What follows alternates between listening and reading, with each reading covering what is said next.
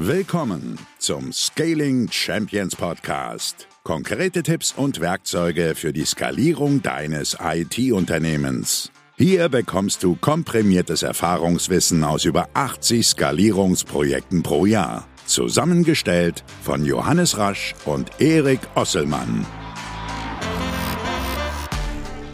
Und auch von uns ein herzliches Willkommen zur Folge 69 des Scaling Champions Podcast. Heute sprechen wir mal über gute und schlechte Strategiearbeit, aber vorher möchte ich meinen lieben Partner, Kollegen Johannes begrüßen. Hallo Johannes. Hallo lieber Erik. Wie geht's dir? Hattest du eine gute Woche bisher? Ja, eine sehr gute Woche. In Hamburg ist die Sonne angekommen. Ja, dieses weltweite, alles umgreifende Phänomen nimmt langsam Ende. Äh, ja, ich meine TikTok, kleiner Witz hier. Ja. Gut, vielleicht sollte man doch lieber mit irgendwelchen Skalierungsthemen weitermachen. Bevor, Comedy Podcast wird's. Ja, Comedy Podcast wird's nicht. Ich würde sagen, Johannes, äh, Strategiearbeit und wir werden das hier nutzen, um mal so ein paar Wochen, nächsten drei, vier Wochen so Strategiethemen reinzubringen. Also wir haben noch in der nächsten Woche einen Special Guest hier aus unseren eigenen Reihen, der dazu was sagen wird. Und dann werden wir bestimmt noch Interviewfolgen machen und nochmal ein, zwei Methoden vorstellen. Aber heute kommen wir erstmal zu dem Thema schlechte und gute Strategiearbeit. Was ist das, Johannes? Genau. Also wir haben beobachten natürlich immer wieder, dass aus dem eigenen Unternehmen, vielleicht kennst du das auch, der jetzt hier gerade zuhört, ihr möglicherweise merkt, dass ihr euch mit dem Thema Strategie mal intensiver, mal weniger intensiv beschäftigt. Wir merken ja, es gibt da so zwei Pole. Entweder die, die Verfechter sind von es braucht und es gibt keine Strategie und wir laufen da total frei hin oder die Alternative, wir sind Planungsriesen und kriegen es dann nicht so richtig umgesetzt. Wir vergeben also die einen sagen, wir müssen einfach nur umsetzen, die anderen sagen, wir müssen einfach nur planen. Und äh, ich glaube, dass beide Dinge äh, ihre Vorteile und auch ihre Nachteile haben. Man kann auf jeden Fall sagen, langfristig sind wir sehr, sehr von überzeugt und merken natürlich auch, dass die, die eine gute Strategie haben, darüber sollten wir halt mal reden, langfristig gewinnen werden und äh, eben auch äh, ja gewissen Vorteile gegenüber ihren Konkurrenten haben. Und darüber wollen wir halt mal reden. Ich glaube, dass bei vielen das Thema Strategie ein bisschen noch in der Schmuddelecke liegt. Ich merke aber auch, dass sich das bei einigen, Erik, weiß nicht, wie deine Wahrnehmung ist, verändert, die dann doch merken, dass es in den vergangenen Jahren doch ganz gut funktioniert hat. Ja, schon. Mich, mich würde mal interessieren, ich fand jetzt die Bezeichnung Schmuddeecke ganz interessant. Woran machst du das fest oder wie, was sagten, also was sagen die Leute, dass du denkst, es ist so eine Schmuddeecke? Also ich habe zum Beispiel, schöne, schöne Begriffe sind zum Beispiel, wir brauchen keine Strategie, wir wissen genau, was wir tun müssen. Mhm. Da finde ich einfach eine geile Aussage, weil ja Strategie jetzt nicht sagt, ähm, ich sag dir was Neues, was du machen musst, sondern im Zweifel vielleicht auch einfach äh, einen Plan gibt, wie man da Schritt für Schritt hinkommt. Also ja. nur weil du weißt, was du tun musst, heißt es ja nicht, dass du das Ding auch automatisch erreichst, diese Ziele. Das ist zum Beispiel sowas, was, ja, äh, ja was, woran ich das merke. Er ist so ein pragmatischer Ansatz, ne? Strategie hat manchmal sowas Verkopftes, ne? Also ja. so für, für Leute, die ja gar keine Ahnung von dem Geschäft haben, in dem ich äh, tätig bin, die brauchen eine Strategie, ich brauche nur umsetzen. Genau, ich muss doch einfach nur machen. Wir wissen noch genau, wir sind Experten auf unserem Gebiet, wir brauchen keine Strategie. Und das kann, glaube ich, auch gut klappen, wenn du quasi ein Unternehmen mit einer Person oder zwei Personen bist. Wobei selbst da würde ich sagen, ich bin zum Beispiel jemand, der oft sehr viele Dinge auf dem, im, im Blick hat ne, und sehr viele Dinge auf dem Schirm. Ähm, mir zum Beispiel hilft eine Strategie einfach, klaren Plan zu haben, vorwärts zu kommen. Natürlich wissen wir auch, dass Strategie mehr als ein Plan ist, darum soll es halt gehen. Aber ja, das ist tatsächlich das, woran ich merke, dass manchmal in einer Schmuddelecke liegt äh, und auch diese Strategiebegriffe einfach sehr durcheinander geworfen werden. Heute soll es nicht um darum gehen, hier das riesen Bullshit-Bingo hin und her zu werfen. Ich kann aber schon mal eines sagen, was ich tatsächlich lange unterschätzt habe, was aber wirklich hilft, ist, einen gemeinsamen Strategiebegriff im Unternehmen zu etablieren. Das ist vielleicht schon mal so ein Tipp, bevor wir über die Tipps reden. Da dachte ich immer, oh, ist das so eine theoretische Betrachtungsweise, das nervt doch. Äh, ehrlich gesagt, wenn du gerade in bisschen größeren Organisationen unterwegs bist, aber auch im kleinen Unternehmen, hilft es doch, dass man klar miteinander besprochen hat, was heißt eigentlich Strategie und am besten das auch irgendwie in Bild gemalt hat.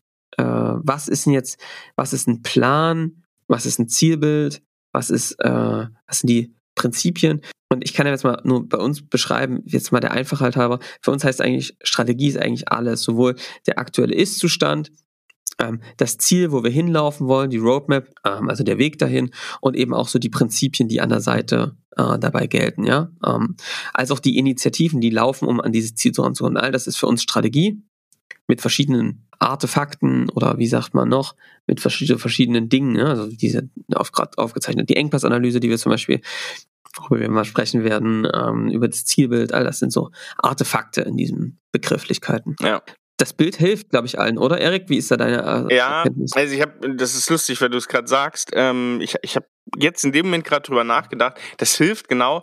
Und ich dachte auch gerade, ja, das, das stimmt eigentlich äh, wirklich ein komischer Grundsatz, den man eigentlich ja gar nicht erklären muss.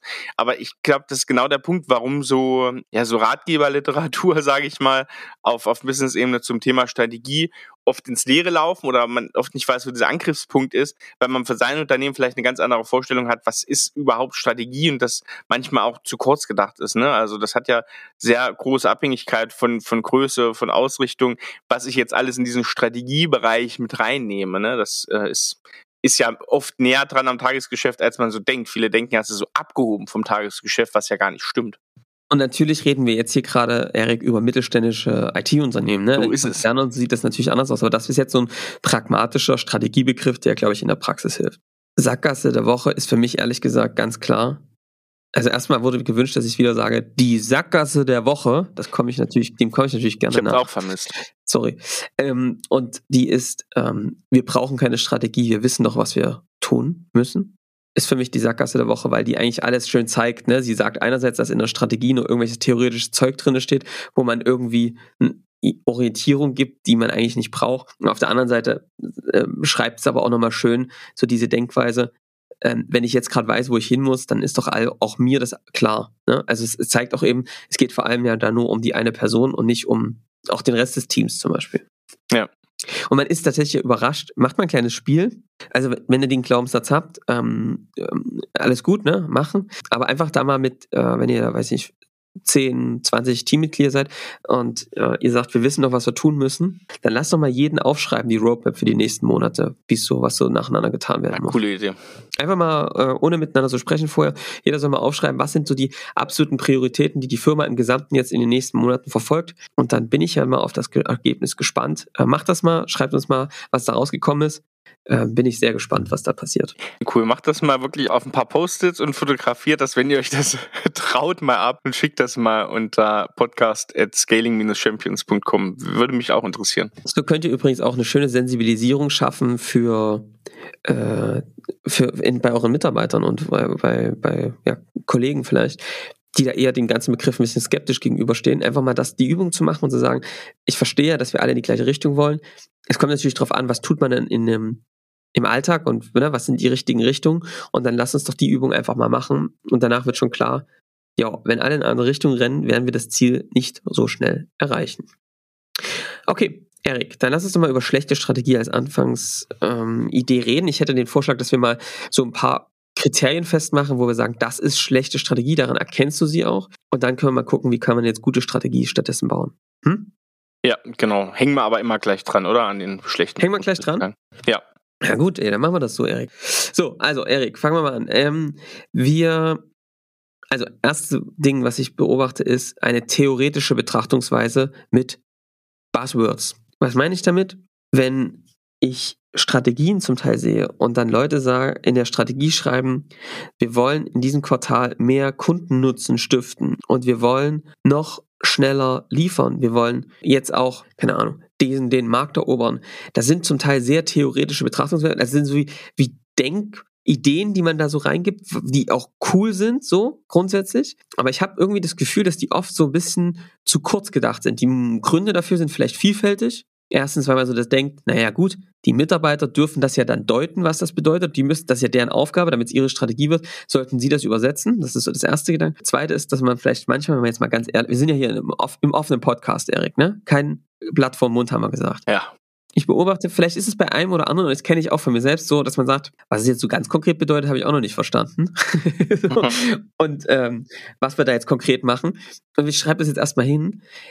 Was auch erstmal okay ist, es darf nur nicht so bleiben. So, aber wenn das so nämlich so bleibt, dann hast du dort so zwar interessante Wolken und alle sagen erstmal grundsätzlich so, das ist so ein, okay, das ist so ein Durchschnitt, da können sich irgendwie alle mit committen. Aber wenn es nicht konkret und ne, auch jetzt messbar ist, gerade jetzt, wir reden über das Zielbild, dann wird dieses Zielbild, glaube ich, nicht eintreten, weil alle was anderes drunter verstehen, dann läuft es eigentlich wieder in unterschiedliche Richtungen. Und das bleiben einfach Buzzwords, die auch mit den Leuten dann oft nichts zu tun haben. Das ist, glaube ich, ein riesengroßer Fehler, dass du eben das als so eine theoretische Betrachtungsweise dieses Zielbild machst. Damit würde ich auch immer starten, zu sagen, wo wollen wir in einem Jahr, wo wollen wir in drei Monaten vielleicht stehen ähm, und auch von der Schlagrichtung her.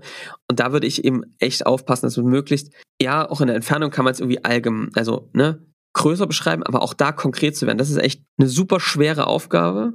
Ja. Aber das ist die Aufgabe eines Unternehmers, einer Unternehmerin. Wir haben darüber schon mal gesprochen. Zielbild, Folge 27. Wie baust du ein geiles Zielbild? Ne? Da ging es zum Beispiel darum, eben, dass du es möglichst konkret machst, dass du den Leuten ein Bild entwickelst im Kopf, ähm, was du was du auch natürlich konstruieren musst, aber wo du auf den Alltag der Leute referenzieren kannst, wo du sagst, guck mal, ich stelle mir den Alltags, den Arbeitsalltag in Zukunft so und so vor, ich stelle mir vor, dass Kunden mit uns so und so arbeiten werden und dass sie dann das und das bekommen und das und das und das darf natürlich auch groß sein, aber es muss konkret sein. Viele Unternehmer verstehen das aus meiner Sicht falsch, Erik. Die, die wollen, die sind beim Zielbild schwammig und sind dann bei den Maßnahmen sehr vorschreibend. Ich würde es andersrum machen, ich würde das Zielbild sehr konkret machen, damit bei jedem Bild entsteht und das muss auch nicht genauso eintreten, aber dass die Richtung klar ist und dass dann die bei den Maßnahmen und die Initiativen, die darauf laufen, um dahin zu kommen, dass dann da die Mitarbeiter mit ins Boot holt. Ja, das ist so mein erster Ding, was ich glaube ich, woran ich erkenne, ob es eine gute Strategie oder ist oder nicht, ob das Zielbild konkret ist, ob es auch Emotion weckt, ob es eine konkrete Zustandsbeschreibung von zum Beispiel in einem Jahr ist. Ja, und vor allem auch so ein bisschen kreativ sein. Ne? Also ein Umsatzziel und so weiter ist wichtig, ist als Ergebnis wichtig, um zu sehen, welchen Kundennutzen man gestiftet hat. Nicht um Umsatz willen, sondern um zu zeigen, diese Maßnahmen und diesen Kundennutzen, den ich ähm, anvisiere, den habe ich erfüllt. Das zeigt mein Umsatz. Und da aber auch ein bisschen kreativer sein. Ne? Das lockt halt wenig, na klar, äh, die Shareholder irgendwie schon, die da irgendwie mit dem Boot sitzen, die lockt das natürlich, wo der, wo der Umsatz und der Gewinn ist, aber macht das auf jeden Fall da auch kreativer, ne? Geht eher über diesen Kundennutzenfaktor, über die, den Arbeitsplatz und so weiter ran. Das haben wir, glaube ich, in der Folge 27, wie du gerade beschrieben hast, auch da ganz gut abgeholt. Hey Erik, ich würde sogar noch, äh, noch, noch ein bisschen härter sagen. Wenn deine Strategie und deine Ziele Umsatz, Gewinn sind und Kosten, dann ist klar, was für ein Prinzip bei euch gilt. Gewinn vor Nutzen. Ja. Ist jetzt hart, ne? Aber sonst würdet ihr den Podcast nicht hören. Ja, wir wollen ja hier Wachstum über Harmonie. Also ein Umsatz ist immer ein Lacking Indicator. Das, der folgt aus dem, was man vorher getan hat. Ich fände es viel wichtiger zu beschreiben, was wollen wir denn für den Kunden für einen Nutzen stiften? Wie soll denn unser Geschäft aussehen? Was für eine Lösung bieten wir dem Kunden, um sein Problem zu lösen? Und dann wird daraus Umsatz folgen. Das kann man gerne auch mit draufnehmen, aber es ist nicht das Ziel der Umsatz, sondern es ist eigentlich eine Folge dessen. Man kann trotzdem darauf indizieren ne, und auch sagen, ey, das ist das Ziel, daran machen wir es auch messbar, dass wir das erreicht haben. Aber eigentlich muss man mit dem Kunden und dem Nutzen und dem Produkt anfangen und nicht andersrum. Also, weißt du, ich höre so oft, wenn ich frage in den Beratungsgesprächen, was ist euer Ziel, sagen die, naja, wir müssen Umsatz verdoppeln. Oder Mitarbeiter verdoppeln. Ja, aber wozu? Also, was ist denn, ja, so. Würde ich nicht machen. Okay, mhm. woran erkenne ich noch eine gute Strategie, Erik? Inhaltlich, naja, ähm, jetzt mal, also was, was noch oft ein Problem ist, zweites Problem ist, ähm, inhaltlich wirklich, ähm, dass einfach Prinzipien aus meiner Sicht angewendet werden, die oft zum Scheitern verurteilt sind. Also das eine ist, was ich halt oft sehe, ist breit statt spitz. Ne? Wir wollen in allen Märkten unterwegs sein, wir wollen alles erreichen. Dass das jetzt nicht das ist, wofür wir stehen, habt ihr jetzt bisher gekommen seid, sicherlich schon gehört. Und das ist ein Problem. Aber vor allem, Erik, was ich auch geil finde, ist, wenn du dann die Strategie anguckst und sagst, wenn wir wirklich auf Maßnahmenebene runterbrechen, wie viele Dinge da parallel erfolgen sollen. Und ich glaube einfach, dass da wirklich eine fehlende Priorisierung ähm, drinsteckt. Und ich sage das unter dem besten Wissen, dass ich wirklich auch nicht der King of the Castle bin bei äh, Priorisierung. Ja. Und dass ich auch eher immer zu viel reingebe in die Organisation als zu wenig. Ja. Äh, ja, ein sehr leidvolles Ja. Ähm, aber, aber, das merkt man dann halt immer mehr als Unternehmer, dass man immer durch dieses mehr, mehr, mehr auch zu seinem zu dem eigenen Misserfolg immer mehr Ja, Ja, Ja sagt, weil nicht alles kann fertig werden und im Zweifel wird dann einfach nicht so richtig viel fertig. Und wirklich dieses Ding zu sagen, also ne, mittlerweile ist es ja wirklich schon so eine Art äh, Wettkampf bei uns geworden, dass man sagt, möglichst wenig Initiativen, möglichst wenig parallel machen und dann lieber das eine fertig und dann das nächste tun, ne? Ja. Ähm, Vor allem nicht in Aktionismusverfahren, ne? Das ist ganz, ganz wie gerade bei der Strategie. Ich glaube, da gibt es keinen, gibt's keinen Bereich, wo das wichtiger ist, zu sagen, wir machen das jetzt und wir machen das, bis es gut ist und nicht, weil es noch nicht gezündet hat bis zum nächsten Strategie-Meeting beispielsweise, äh, sägen wir das jetzt ab und probieren was anderes. Ne? Also immer wieder neu aufsatteln, irgendwelche Pferde, die einen nach vorne bringen sollen und nie mal was zu Ende machen. Das ist auch wichtig da. Also, woran kenne ich noch eine inhaltlich schlechte Strategie? Erstens, oder eine gute, wie mache ich es dann? Ich würde sagen, spitz statt breit vorgehen. Erstmal lieber in einem Markt, in einem Segment Nummer eins werden, dann erweitern, Fokus halten. Zweitens, nacheinander statt parallel alles anzustoßen, einfach um die Kräfte zu bündeln. Daran erkenne ich auch eine gute Strategie. Und am Ende erkenne ich vor allem eine gute Strategie. Geht sie, ist sie immer vom Kunden heraus gedacht? Geht es darum, das ist das heutige Kundenproblem, das wird wahrscheinlich das morgige Kundenproblem sein. Und ich biete jetzt diese Lösung heute und in drei Monaten an und die in einem Jahr. Und daraus ergeben sich dann alles weitere. Also ich gucke bei Strategien immer darauf, sind sie vom Kunden her abgeleitet und nicht von aus dem Unternehmen heraus abgeleitet. Ne? Natürlich musst du bei Kunden, wenn du vom Kunden ableitest, auch immer betrachten, wie skalieren wir das, wie beschaffen wir das, einen möglichst hohen Nutzen zu stiften, wo auch für uns Gewinne entstehen, damit wir sie refinanzieren können. Das ist keine Frage. Aber daran, an diesen drei Dingen erkenne ich, ob das eine gute Strategie ist. Spitz statt breit, nacheinander statt parallel und vom Kunden her gedacht, heranzugehen und dann am Ende beim Unternehmen zu landen und nicht andersrum. Das kann ich noch dazu sagen. Das ist so Punkt zwei. Erik, Punkt drei. Glaube ich, ein Klassiker. Wir haben ja auch ein paar coole Nachrichten bekommen. Gerade die letzte Referenz, ne, die wir so vorgelesen haben, ich glaube, das war das doch, ne, wo jemand gesagt hat, ey, wenn du warst ja bei unseren Strategie-Meetings dabei, so hat sich das zumindest angehört da beobachten wir immer häufig, dass vor allem deswegen Strategie in der Schmuddelecke gelandet ist, weil es damit verbunden ist mit sehr, sehr aufwendigen Auswertungen, großen Vorbereitungen, mit langen Tagungen, ja. auf die keiner Bock hat. Und im Zweifel passiert dann Folgendes. Man macht dann irgendwann wirklich alle zwei Jahre das oder wirklich nur jährlich. Das nennen wir dann Silvesterstrategie. Oder man macht die Vorbereitung einfach nicht. Und dann kommst du ins Strategie-Meeting und dann sagen alle, jo, was machen wir denn heute? So, was haben wir, was haben wir vor? Oder so ein paar Themen einfach mal diskutieren. Aber natürlich brauchst du deine Zahlen am Start. Du musst wissen, was du beim letzten Quartal gemacht hast. Und da ist es einfach wichtig, oder im letzten halben Jahr, du musst wissen, wie gut sind die, die Dinge funktioniert. Und da stecken jetzt zwei Dinge für mich drin, Erik. Ehrlich gesagt, erstens, das als einen kontinuierlichen Prozess zu betrachten, der nicht jedes Mal, jedes Jahr neu ist, wo man eine neue Strategie macht und Inhalte neu, das haben wir schon drüber gesprochen. Wir haben dann einen Weg, wir nennen das den agilen Strategieprozess. Wer das wissen will, geht auf unsere Seite www.scaling-champions.com. Da findet ihr das White Paper Agile Strategy. Mal runterladen, mal durchgucken, versteht ihr, was gemeint ist. Da ist auch der Prozess dargestellt, den ich jetzt gleich beschreibe. Was einfach die Idee ist, ist, dass du nicht in einer jährlichen Denke bist, sondern eher in so einer Quartalsdenke bist, dass du auch quartalsweise nach vorne blickst. Und wenn du das so machst, kannst du es dir gar nicht leisten, immer eine, eine halbjährige Vorbereitung zu machen, weil du ja nichts anderes mehr machen würdest. Das heißt, was extrem wichtig ist, ist, dass du einerseits ein messbares System um dich herum schaffst, dass du wirklich die Zahlen über Umsatzkosten, ähm, natürlich dann auch Renditen, aber auch unterschiedlichen Auftragseingänge und so, die du einfach brauchst, um dein System zu bauen, dass du die quasi live generieren kannst, ne, auch vom Forecast. Dafür brauchst du gute Systeme, ähm, haben wir auch schon mal drüber gesprochen. Gute Systeme, mit denen du messen kannst, damit du deine Zahlen schnell an Start hast und eigentlich die Auswertung fast vollautomatisch machen kannst. Das ist das, wo wir zum Beispiel gerade dran arbeiten, eigentlich Live-Daten zu haben und die sofort auswerten zu können. Du machst das Programm auf, zack, hast die Sachen da. Super wichtig. Damit reduziert sich der Aufwand. Und natürlich dann auch Routinen zu entwickeln. Wie wird zum Beispiel, wie, wie reporten die Initiativen jetzt in diesem agilen Strategieprozess? Das läuft ja so ab. Strategie-Meeting aller drei Monate, dann gibt's drei, äh, ist drei Monate lang Initiativenumsetzung, dann kommen die wieder. Ja, und das ist ein wiederkehrender Prozess, quasi Scrum auf Strategieebene. Und dass du da einen klaren Prozess mit einer Routine hast, wo jeder weiß, ich komme in das Strategie-Meeting und ich weiß, ich muss meine Initiative, die ich da gemacht habe, aufbereiten. Und zwar nicht so, wie das im Konzern passiert mit 500 Seiten PowerPoint, sondern eine Seite, wo alles draufsteht, klar reported, und dann ist alles klar. Und damit reduziert sich der Aufwand einfach massiv. Das müsst ihr schaffen, dass euer Aufwand für die Strategievorbereitung reduziert ist. Für, was ich natürlich sagen muss, Erik, für Unternehmerinnen ist es natürlich trotzdem immer wieder ein Aufwand, ne? auch in die Zukunft zu blicken. Ich finde es aber ganz geil, weil du eigentlich dann alle drei Monate mal wirklich so einen Punkt hast, wo du dann gezwungen bist, über dieses Thema nachzudenken und noch weiter zu denken und das nicht immer einfach jährlich machst und so eigentlich immer mal wieder gezwungen wirst, am Strategischen zu arbeiten.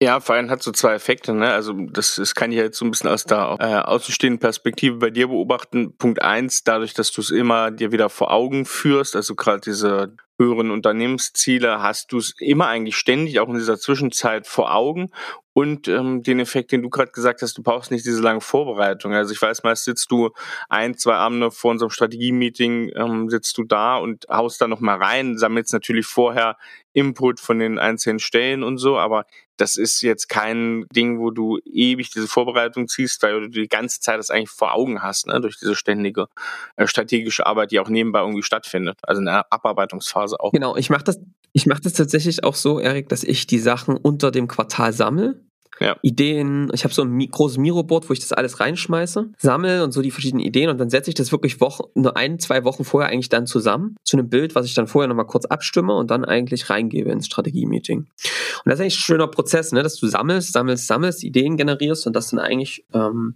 gut bündelst. Und das ist äh, hilfreich. Ganz genau. Und damit ist es auch gar nicht mehr so aufwendig. Also es macht ehrlich gesagt viel Spaß. Der Spaß ist gar nicht zu unterschätzen, ne, im Business und in dem Aspekt, dass es wirklich dir Spaß macht und nicht ein leidiges Thema ist, glaube ich, ganz wichtig.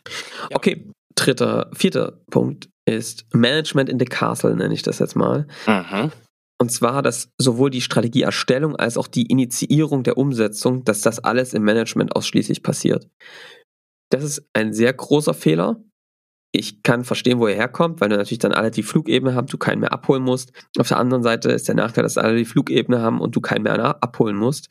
Das heißt also quasi, dass du das schon isoliert machst von der Basis und, und den Leuten, die es dann wirklich tun und die das Geld verdienen und das, wenn du die Blickwinkel nicht mit drin hast, von Mitarbeitern, von Kunden, dann hast du diese Blickwinkel nicht mit drin und das ist natürlich dann auch viel schwerer in der Execution.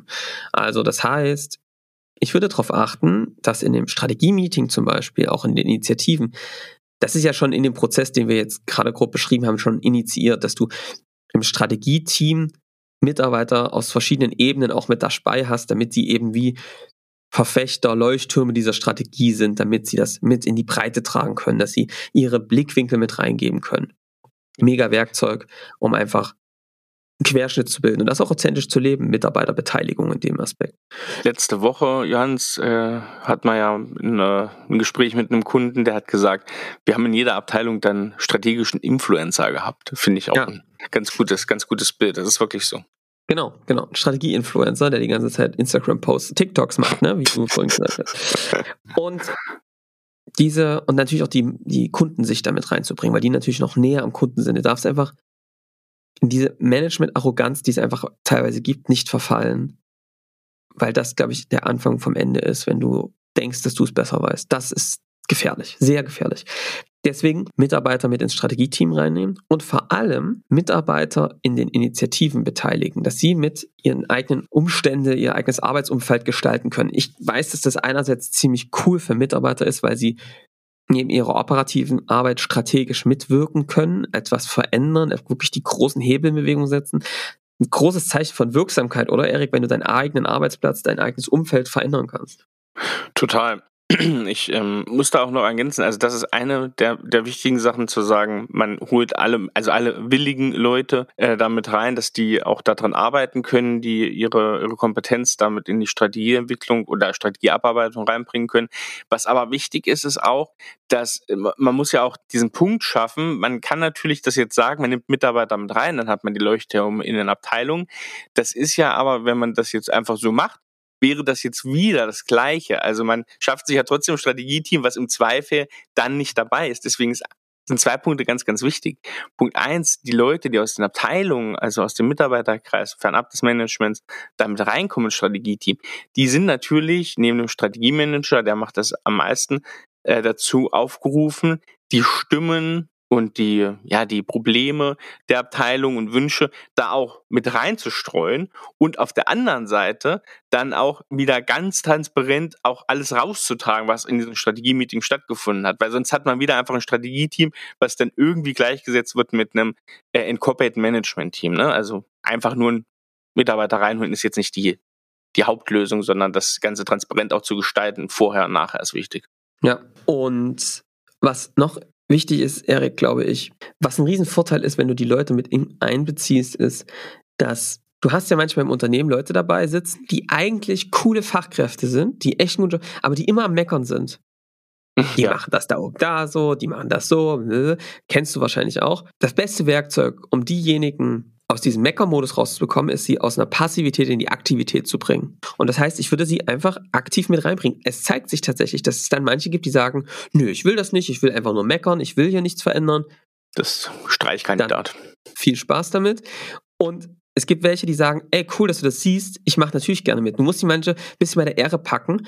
Viele Fachkräfte sind, fühlen sich ungehört und du kannst sie mit so etwas sehr wertschätzen und mit einbeziehen. Ich hole tatsächlich, wir holen oft die höchsten Kritiker mit ins Strategie-Meeting rein. Wenn du die überzeugt hast, wenn die mitziehen, kannst du alle anderen begeistern. Das ist noch ein Trick. So, Erik, noch ein Problem. Execution. Was noch so ein Riesenproblem ist, ist, dass die meisten in der Umsetzung der Strategie irgendwie das Tagesgeschäft ausblenden. Obwohl es so viel Schmerzen erzeugt, blenden die es viele aus und sagen, jetzt haben wir doch einen Plan, jetzt setzen wir den um. Oder sie sagen, oh Gott, das Tagesgeschäft, wir kriegen ja überhaupt nichts umgesetzt und dann nehmen sie sich so kleine Ziele vor. Ich glaube, irgendwo dazwischen liegt der Weg, ja. Aber was echt so zwei Fehler sind, erstens, kein Platz für strategische Arbeit zu schaffen. Also einfach als Unternehmerin zu sagen, ja, das sind jetzt die Maßnahmen, setzt die um und die Leute sagen, womit, wie, wie soll das funktionieren? Und zum anderen keine Verbindlichkeit zu haben. Und das sind dann wieder die Umsetzungszwerge, ja, Planungsriesen, Umsetzungszwerge, Krisenpläne zu machen und dann ähm, gibt es keine Verbindlichkeit, dann läuft es aus. Warum ist das so ein Problem? Das passiert mal. Kann man auch falsch machen. Komfort.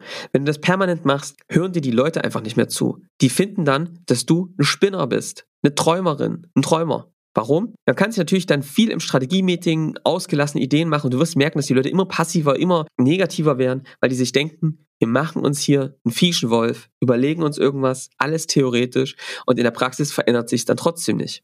Je länger du das machst, desto schlimmer wird dieser Effekt. Das ist ein richtiger, führt am Ende zu einem richtigen Stuck-State, wo alle sagen, wir können ja eh nichts an unserer Situation verändern. Und weil ihr unsere Podcast-Hörer, weil du unser Podcast-Hörer bist, wollen wir, dass du das anders machst. Du bist ja jetzt bei den Wissenden.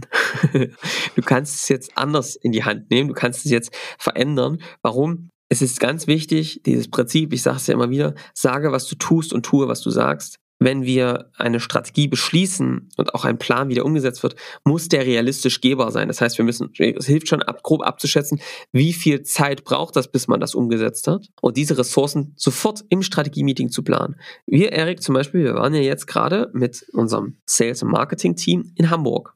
Zwei Tage, da haben wir nur zusammen gearbeitet und haben an der Strategie gearbeitet, quasi an unserer Initiative. Ja? Und das, diese Zeiten musst du dir im Strategie-Meeting blocken. Und das ist ja ein großes Ding, was wir gemerkt haben. Versucht es gar nicht neben dem Tagesgeschäft zu machen. Setzt den Leuten einfach Blocker rein. Die sollen dann zwei Tage wegfahren, nicht im Unternehmen. Und dann sollen die an diesem Thema arbeiten und dann nochmal zwei, drei Slots in den, zwischen den Zeiten. Dann, dann können ansonsten können die sich voll auf ihr Tagesgeschäft konzentrieren. Und das sorgt für Freiraum. Also diesen Freiraum musst du schaffen, aktiv. Die müssen sich die Leute nehmen. Und dann lieber ein bisschen weniger vornehmen und es dann erreichen, als zu viel und dann immer wieder haben diese Leute das Gefühl, wir kriegen hier sowieso nichts fertig. Das ist ganz wichtig. Der Tipp, blockt euch die Zeiten. Blockt du dir die Zeit als Unternehmer um, ähm, und dann äh, geht das los. Ja. Noch ein Punkt, Erik, äh, was ja noch ein Problem ist, ist, die sind die fehlenden Verbindlichkeiten. Und das gilt eben wieder, dass ihr diese Strategie-Meetings wie so zu, wie so einem Schlag, wie so ein Uhrwerk macht in eurem Unternehmen, dass ihr einfach sagt, pass mal auf, jedes Quartal ist dieses Strategie-Meeting und da sind wir dann auch jedes Mal da. So, und da treffen wir uns wieder und dann hören wir uns dieses Wissen quasi wieder rein, wie sind die Initiativen gelaufen und dann läuft es immer wieder gleich. Und wenn das passiert, dann kannst du dir sicher sein, dass das nicht runterfällt, dass die Leute nicht unvorbereitet reinkommen. Klar, bei den ersten zwei Malen wird das passieren. Wenn du das kontinuierlich machst, dann kommst du in so eine Routine, dass du eigentlich immer mehr, alle Leute wissen, was passiert, haben eine Kontinuität drin und fangen an, dann auch konzentriert darauf zuzulaufen. Also das heißt, diese Routine über diesen agilen Strategieprozess machen. Steht und fällt auch mit einem sehr guten, äh, ausgesuchten Strategiemanager, Strategiemanagerin. Haben wir auch eine Folge schon gemacht. Wenn ich das jetzt nochmal zusammenfasse, Erik, würde ich sagen, erstens, Strategie konkret machen. Zweitens, die Strategie inhaltlich gut machen. und zwar ähm, habe ich gesagt, spitz statt breit, nacheinander statt parallel und vom Kunden her starten. Drittens, einen kontinuierlichen Prozess zu etablieren, zum Beispiel einen agilen Strategieprozess. Viertens, Initiativen und Teams so zusammenzusetzen, dass sie auch aus Leuten aus dem gesamten Unternehmen bestehen und die mit einzubinden durch verschiedene Artefakte in den Prozess. Viertens, Freiraum und Routine zu schaffen durch diesen Prozess, wirklich dann auch Zeit für Strategisches zu haben. Es muss gar nicht viel sein, aber du musst es planen. Und so, sage ich euch, kommt hier eine Kontinuität. Wir haben es geschafft, damit Unternehmen, die wirklich festgesteckt haben, Stück für Stück, dass sie sich selbst freigeschwommen haben, um sich immer mehr rausziehen. Und alles kann passieren, aber dieser Prozess wird immer weiterlaufen. Und das macht vielen echt Spaß. Ja, ich möchte noch mal eine Sache ergänzen, Johannes, ähm, weil es ja eins unserer Lieblingsthemen ist. Wir hatten es angerissen, jetzt ist ja Messbarkeit. Und ich finde, das ist was ganz Besonderes und sehr Feingliedriges bei der Strategiearbeit. Man denkt immer, man kann da irgendwas nehmen und irgendwelche KPIs und das passt schon. Ich glaube aber aus unserer Erfahrung hat sich auch gezeigt, wirklich relevante Messgrößen, die eine Aussage treffen über meine strategische Entwicklung ähm, die, die sind gar nicht so leicht zu erfassen. Also irgendwelche Standardzahlen zu nehmen, die, die irgendwo im Lehrbuch stehen, das geht gar nicht. Das ist wirklich so ein, so ein wachsender Prozess. Aber darauf achten wirklich, dass die Aussagekraft haben und dass über einen langen Zeitraum hinweg auch wirklich eure Entwicklung widerspiegeln. Und dann ist das aber, glaube ich, ein großer Findungsprozess. Ich weiß nicht, wie du das siehst, aber den Eindruck hatte ich bei uns doch sehr, bevor wir so klar waren wie jetzt, hat es schon ein bisschen gedauert, bis die richtigen Zahlen da standen auf dem Papier, auf dem Dashboard. Ja, Erik, ich muss dir sagen, ich habe diese Messbarkeit auch lange, also bei sowas wie Umsatz und Auftragseingang und im Sales auch ja. ähm, gesehen und lange Zeit wirklich unterschätzt. Jetzt gerade zum Beispiel im Marketing, ne? Das war für dich wirklich, also für uns alle, aber echt, äh, speziell jetzt für dich, echt ein Gamechanger, ne? Ja. Die Zahlen am Start zu haben, monatlich, täglich fast schon, und dann zu sehen, was man für eine Arbeit leistet, auch strategisch, was du für einen Einfluss darauf haben kannst, ist ja schon krass, ne? Ja, definitiv. Aber wie gesagt, ein wachsendes Feld, aber um, unbedingt wichtig und immer dabei behalten. Also das äh, ist immer ein wichtiger, großer Faktor. Genau. Ja, also gerade in Bereichen, wo man sich so das Gefühl hat, man kann sich schnell vertüdeln, ne? Ja. ist, glaube ich, das ist total wichtig, da irgendwie relativ schnell wirklich eine Messbarkeit reinzubekommen in all das. Ja, auch für den Kundennutzen, was wir vorhin gesagt haben, ne? Also wenn du sagst, Umsatz ist nachgelagert oder Gewinn und so weiter, dass du, äh, also welchen, welchen Point muss dein Kunde erreichen, also zählbar, dass er erfolgreich deine Dienstleistung, dein Produkt und so weiter eingeführt hat. Das ist, das ist wichtig. Das sind auch solche Sachen, die machen dann, helfen dann total hinten raus. Mhm. Sehr gut. Johannes, ich würde mal zu unserer allseits beliebten Feedback-Ecke kommen. Da habe ich ein sehr schönes Kommentar, ein Post von der Simone das äh, nimmt wieder Bezug auf deine Teilnahme im BI or Die Podcast, wie so viele Nachrichten in den letzten Wochen. Also danke hier nochmal für am Wochenende durch BI or Die den Podcast der Scaling Champions entdeckt. Nun Platz beim Kopf. Sehr kurze, kompakte Podcast zu unternehmerischen Fragen rund um die Skalierbarkeit, wie Vertrieb, Marketing oder auch wie die Produkte designt werden müssen. Klare Empfehlung, auch natürlich bei IODIVE und Reporting-Impulse. Danke, liebe Simone. Ähm, der Kopf ist hoffentlich wieder heil und äh, wir freuen uns sehr über dein öffentlich gemachtes Feedback. Wenn du auch unseren Podcast unterstützen möchtest und der ist einfach besser auffindbar durch Bewertungen, durch Postings und so weiter, dann kannst du das gerne machen. Du kannst uns auch gerne konstruktive Kritik auch unter öffentliche Posts schreiben. Wir nehmen das gerne an oder schreibst uns einfach bei podcast at scaling-champions.com. Wir sind offen und auch freudig über Themenvorschläge. Und ich würde sagen, Zeit ist vorangeschritten, aber ich habe noch einen kleinen Weintipp und dann nehme ich so ein bisschen deine letzten Wochenendaktivitäten zu Pfingsten auf. Nämlich, ich habe einen Wein aus Franken. Du warst ja in Franken, ne? Ja, Erik, ich war in Franken. Da hast du vollkommen recht. Ähm, ja, und da habe ich, einen, hab ich einen guten Wein rausgesucht äh, aus Franken. Nämlich äh, was fränkisch äh, Spezielles. Nämlich ein Wein aus dem Betonei. Ich weiß nicht, ob du meinen Keller besucht hast, da Johannes, ob du ein Betonei gesichtet hast. Du warst ja bei Sauer und bei ähm, Knöll ja. und so weiter. Ja, ich war bei, beim Weingut am Stein und die hatten Betonfässer. Genau. Genau, ja, ein Betonei. Ähm, und das ist so eine, ja, ja ich gerade so im, im Fränkischen ist das so vor 10, 15 Jahren sehr hochgekocht.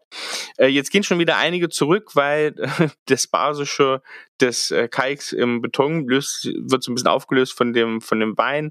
Das muss man beschichten und so weiter. Das ist alles ein bisschen schwierig, aber es gibt ein paar tolle Weine und es wird, man sagt, durch den, durch dieses, durch diese Eiform nicht verändert, wie das im Holzfass passiert. Und es gibt trotzdem ein bisschen mehr Durchlüftung Charakter im Gegensatz zum Stahlfass.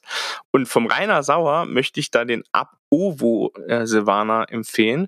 2018 ist der aktuelle Jahrgang, auch auf der Seite verfügbar. Ich hau euch das Ganze wieder in die Weinliste mit rein. Also mal was anderes, wer noch keinen Betoneiwein kennt. Hast du schon einen getrunken, Betoneiwein?